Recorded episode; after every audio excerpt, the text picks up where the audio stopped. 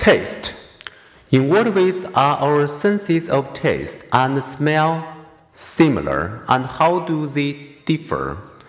Like touch, our sense of taste involves several basic sensations. Taste sensations were once thought to be sweet, sour, salty, and bitter, with all others stemming from mixtures of these four.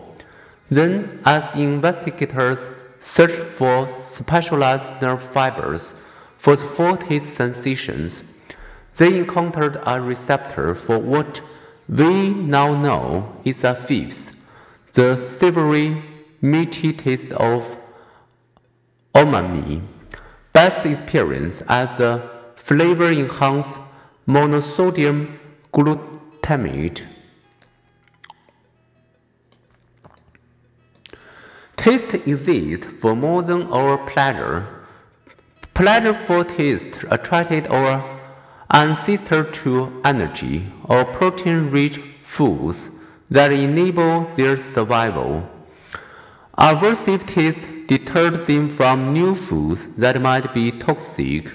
We see the inheritance of this biological wisdom in today's 2 to 6 year olds who are typically fussy eaters, especially when offered a new meat or bitter tasting vegetables such as spinach and Brussels sprouts.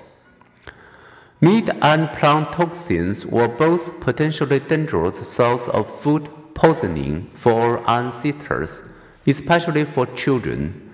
Giving repeated small tastes of disliked new foods However, most children begin to accept them.